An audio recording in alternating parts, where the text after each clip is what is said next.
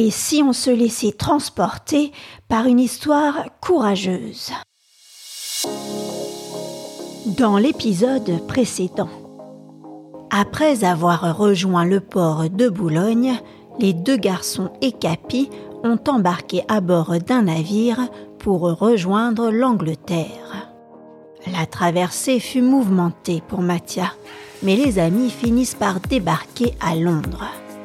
De là, en demandant leur chemin dans un anglais fragile, les deux musiciens parviennent à trouver le cabinet Graith Galley, là où travaillent les gens de loi chargés de retrouver Rémi pour le compte de sa famille. Un rapide interrogatoire s'ensuit et Rémi apprend qu'il a non seulement des parents, mais aussi des frères et sœurs, et que son nom de famille est Driscoll. L'heure est maintenant venue de se faire conduire auprès de sa famille. Retrouve les épisodes de Sans famille ainsi que d'autres histoires sur ilétaitunroman.com. Allez, c'est parti. Chapitre 13 La famille Driscoll. L'employé qui devait me conduire chez mes parents était un vieil homme ratatiné, au visage profondément ridé. Lorsque nous fûmes dehors, il se frotta les mains frénétiquement et inspira fortement, heureux de pouvoir enfin prendre l'air. Il nous regarda et nous lança des psst, psst pour nous signifier de marcher à ses côtés et de ne pas le perdre. Cheminant ainsi, nous ne tardâmes pas à nous trouver dans une grande rue encombrée de voitures il en arrêta une au passage. C'était ce que l'on appelait en Angleterre un cab, pour dire taxi. Une fois à l'intérieur, il s'adressa au cocher en prononçant plusieurs fois le nom de Bethnal Green. Je pensais qu'il s'agissait du quartier dans lequel vivaient mes parents. Je savais que green en anglais veut dire vert. Cela m'inspira l'idée que de beaux arbres devaient pousser dans ce quartier. Alors que la discussion se poursuivit entre notre vieux guide et le cocher, Mathia et moi nous installions tassés dans un coin avec Capi entre mes jambes. En écoutant cette conversation, je compris que le cocher ne savait pas où se trouvait le quartier de Bethnal Green. Nous roulions assez vite dans des rues qui s'enchaînèrent, mais sans y voir grand-chose, tant le brouillard nous enveloppant était épais. Malgré l'émotion qui me traversa à l'idée que dans quelques instants j'allais embrasser ma famille, j'eus très envie de prêter attention à la ville que nous découvrions. N'était-ce pas ma ville, mon pays? Mais j'eus beau ouvrir les yeux, je ne voyais quasiment rien à travers cet épais nuage de fumée. Nous roulions toujours et il y avait bien longtemps que nous étions sortis de chez Graith Galley. Cela me confirma l'idée que mes parents habitaient à la campagne. En cet instant rempli d'émotion, Mathia et moi nous tenions la main. Je souhaitais lui signifier que j'étais son ami plus que jamais et pour toujours. Mais au lieu d'arriver enfin dans la campagne, nous entrions dans des rues plus étroites et nous entendions le sifflet des locomotives. Alors, je priais Mathia de demander à notre guide si nous allions arriver bientôt chez mes parents. Sa réponse fut désespérante. Il m'apprit que le vieux guide de Greth Galley n'était jamais venu dans ce quartier de voleurs. Sans doute Mathia se trompait, il avait certainement mal compris. Mais il me soutenait que le mot thieves, utilisé par le vieillard, signifiait voleur en français et qu'il en était sûr. Je restais un instant déconcerté, puis je me dis que si notre guide avait peur des voleurs, c'est que nous étions sur le point d'arriver à la campagne et qu'il croyait qu'elles en étaient parsemées. Je fis part de ma pensée à Mathia et elle nous fit beaucoup rire. Comme les gens qui n'étaient jamais sortis des villes étaient bêtes.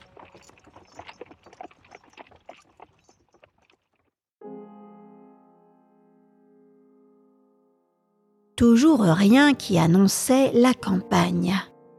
Une boue jaillit de la route jusque sur nos jambes et une odeur infecte persistait depuis assez longtemps déjà. Cette atmosphère lugubre indiquait que nous traversions un vilain quartier. J'eus l'impression que nous tournions sur nous-mêmes et de temps en temps notre cocher ralentit la cadence comme s'il ne savait plus où il se trouvait. Tout à coup, il s'arrêta et une discussion s'engagea entre lui et notre guide. Mathia crut comprendre que notre cocher, ne connaissant pas son chemin, refusait d'aller plus loin. Il demanda des indications à notre guide de Greth Galley et celui-ci lui répondit qu'il n'était jamais venu dans ce quartier de voleurs. J'entendis le mot thieves. Qu'allait-il se passer?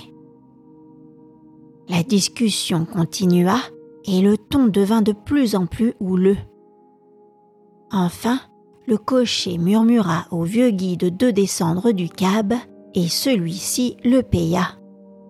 De nouveau, il nous fit pst pst, nous indiquant ainsi que nous devions descendre à notre tour.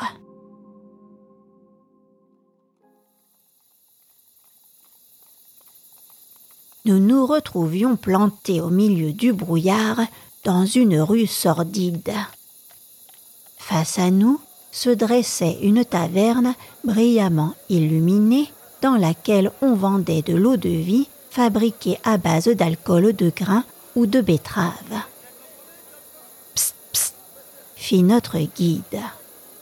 Et nous entrions avec lui dans cette taverne.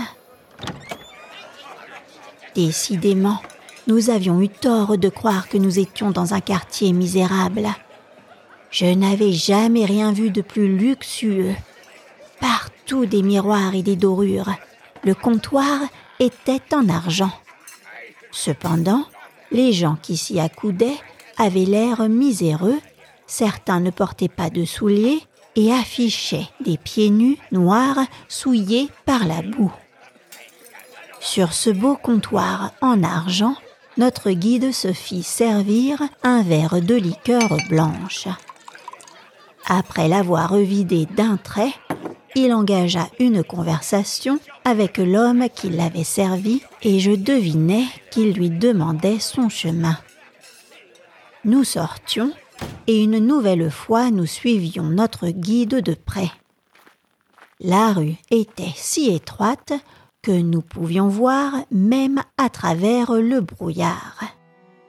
Des maisons se dressaient de chaque côté avec des cordes tendues en l'air passant de l'une à l'autre de ces maisons. Du linge y était suspendu, mais il me parut évident qu'il ne se trouvait pas là pour sécher. Où allions-nous ainsi? L'inquiétude monta et de temps en temps Mathia me lançait un regard sans prononcer un mot. Nous passâmes ainsi de rue en ruelle. Jamais, même dans le village le plus pauvre de France, je n'avais vu de maison plus misérable. Notre guide s'arrêta subitement. Manifestement, il était perdu. Mais à ce moment-là, un homme vêtu d'une longue redingote bleue et coiffé d'un chapeau en cuir vint à nous. C'était un policeman, un policier. Les deux hommes engagèrent une discussion et nous nous remîmes en route précédés du policeman. Nous traversâmes encore des ruelles, des cours et des rues tortueuses devinant ça et là la présence de maisons effondrées. Enfin, nous nous arrêtâmes dans une cour avec au centre une petite mare. Le policeman déclara alors Red Lion Court. Mathia me dit que ces mots signifiaient la cour du lion rouge. Pourquoi s'arrêter ici? Était-ce possible que nous soyons arrivés à Bethnal Green où habitaient mes parents? Mais alors Je n'eus pas le temps de réfléchir à ces questions que le policeman frappa à la porte d'un hangar et notre guide le remercia. Nous étions donc arrivés.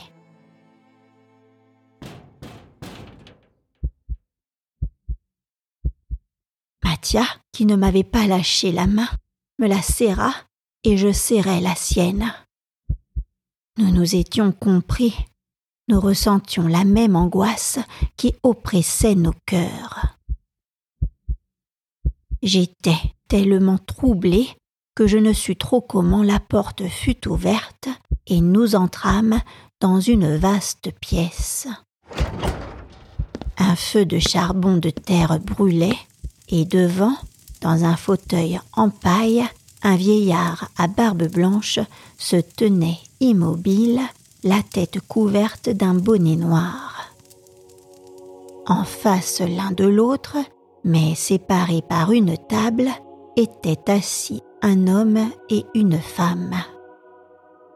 L'homme avait quarante ans environ.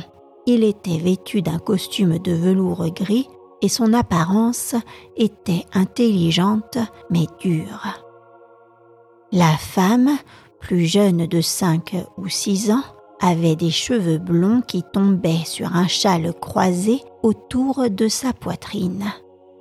Ses yeux n'avaient pas de regard, et l'indifférence s'affichait sur son visage. Dans la pièce se trouvaient quatre enfants, deux garçons et deux filles, tous blonds comme leur mère.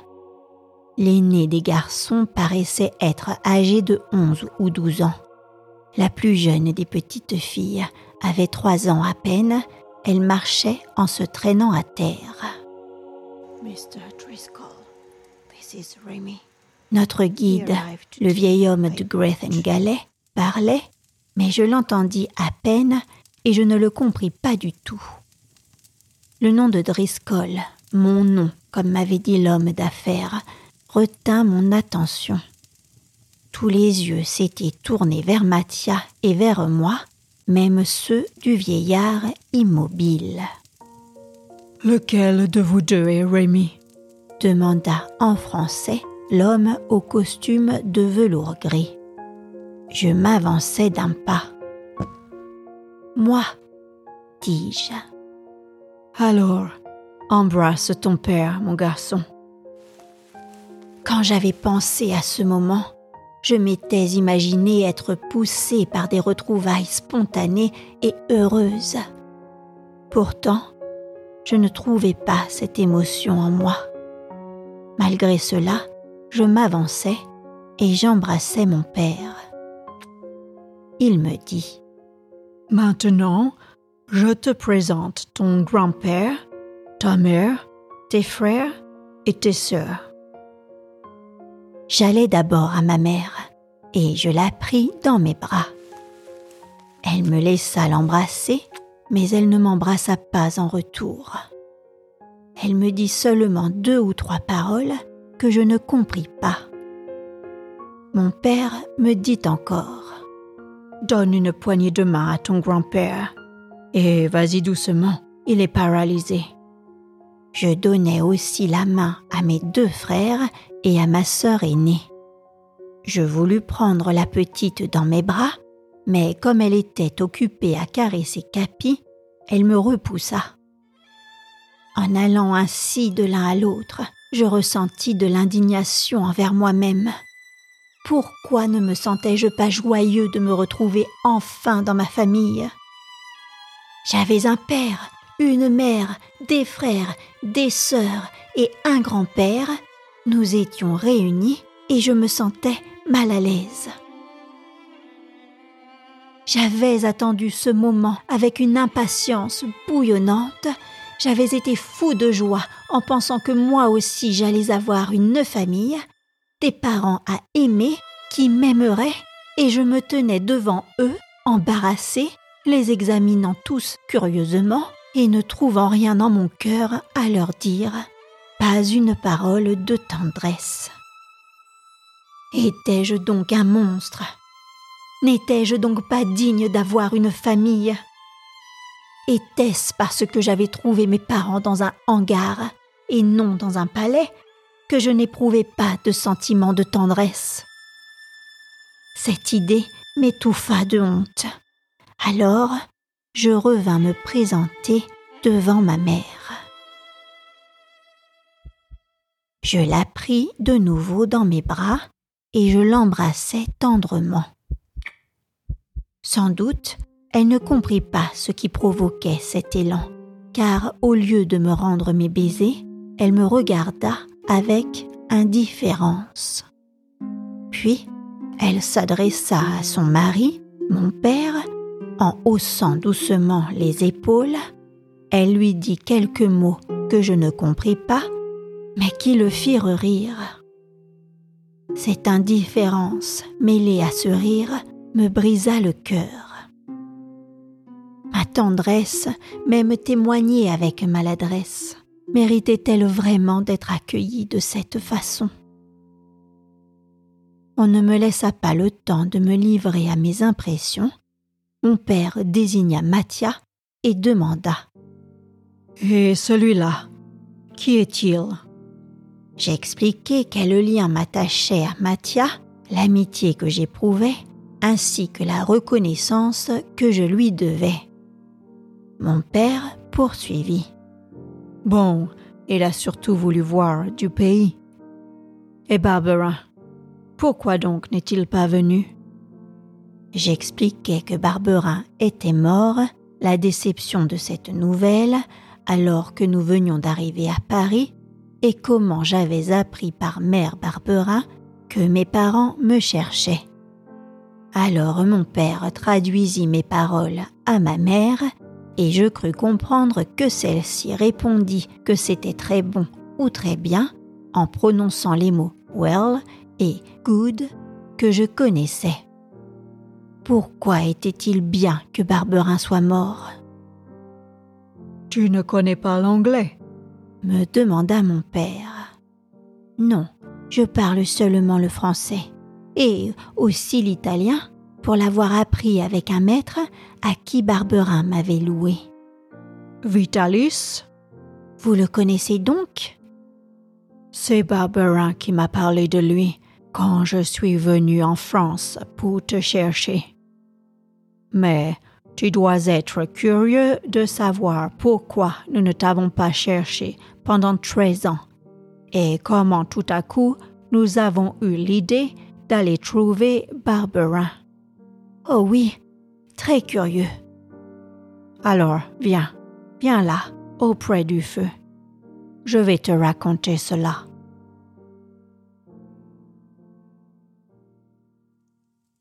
Après avoir déposé ma harpe et mon sac contre la muraille, je m'installai à la place indiquée. Alors que j'étendais mes jambes mouillées devant le feu, mon grand-père cracha de mon côté sans rien dire. Je n'eus pas besoin d'autre explication pour comprendre que je le gênais et je retirai mes jambes. Mon père dit Ne fais pas attention, le vieux n'aime pas qu'on se mette devant son feu. Mais si tu as froid, réchauffe-toi. Il n'y a pas besoin de se gêner avec lui.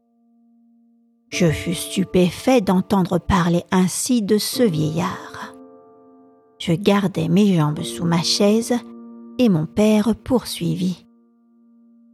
Rémi, tu es notre fils aîné et tu es né un an après notre mariage. Quand nous nous sommes mariés, il y avait une jeune fille qui croyait que je la prendrais pour épouse. Notre mariage lui inspira une haine féroce contre ta mère.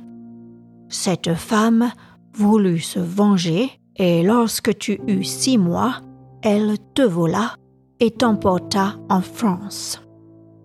C'est ainsi qu'elle t'abandonna dans la rue à Paris. Nous fîmes toutes les recherches possibles, mais jamais jusqu'à Paris, car nous ne pouvions supposer t'avait emporté si loin. Nous ne pûmes te retrouver. Nous te croyons mort et perdu à jamais. Lorsqu'il y a trois mois, cette femme, atteinte d'une maladie mortelle, révéla avant de mourir la vérité. Je partis aussitôt pour la France et je rendis visite au commissaire de police du quartier dans lequel tu avais été abandonné. Là, on m'expliqua que tu avais été trouvé et adopté par un maçon de Chavanon et aussitôt je m'y rendis. Barbara me dit qu'il t'avait loué à Vitalis un musicien ambulant et que tu parcourais la France avec cet homme. Comme je ne pouvais pas rester en France, je chargeai Barbara de se mettre à la poursuite de Vitalis et je lui donnai de l'argent pour venir à Paris. Lorsqu'il t'aurait retrouvé, je lui avais demandé d'avertir les gens de loi qui s'occupent de mes affaires, messieurs Graith et Gallet. Si je ne lui avais pas fourni mon adresse ici, c'est parce que nous n'habitons Londres uniquement durant l'hiver. À la belle saison, nous parcourons l'Angleterre et l'Écosse avec nos voitures et notre famille pour notre commerce de marchands ambulants. Voilà, mon garçon, comment tu as été retrouvé et comment, après 13 ans, tu reprends ici ta place dans la famille. Je comprends que tu sois un peu effrayé, car tu ne nous connais pas et tu ne comprends pas ce que nous disons, tout comme tu ne peux pas non plus te faire entendre. Mais j'espère que tu t'habitueras vite. Oui, sans doute, je m'habituerai vite. N'était-ce pas tout naturel puisque j'étais dans ma famille et que ceux avec qui j'allais vivre étaient mes parents, mes frères et mes sœurs.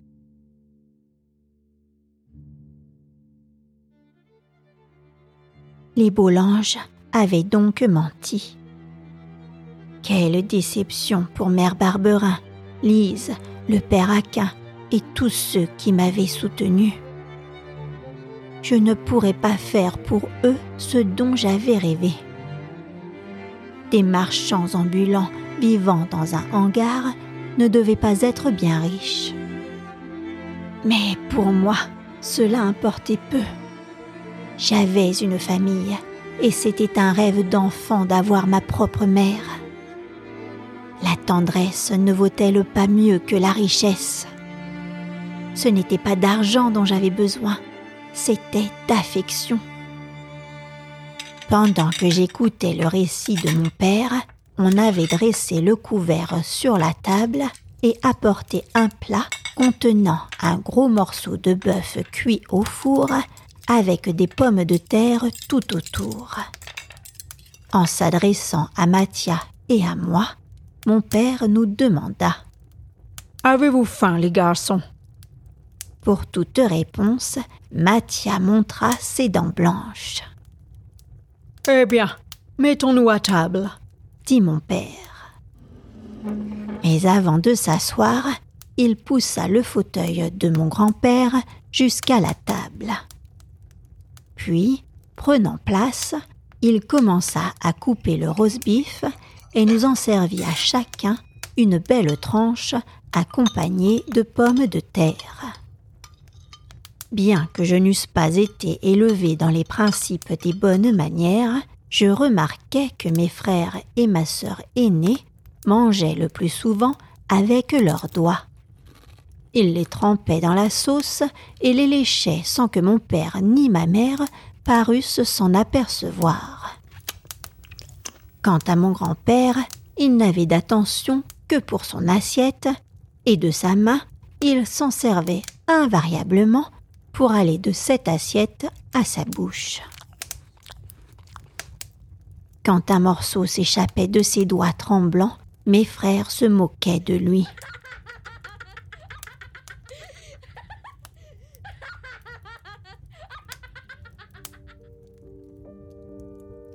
Le dîner terminé, je crus que nous passerions la soirée devant le feu. Mais mon père m'annonça qu'il attendait des amis et que nous devions nous coucher. Prenant une chandelle, il nous conduisit dans une remise située à côté de la pièce où nous venions de manger. Là se trouvaient deux de ces grandes voitures servant habituellement aux marchands ambulants. Il ouvrit la porte de l'une de ces voitures et deux lits superbes y étaient installés. Il dit Voilà vos lits, les garçons. Dormez bien. Tel fut mon accueil dans ma famille, la famille Driscoll.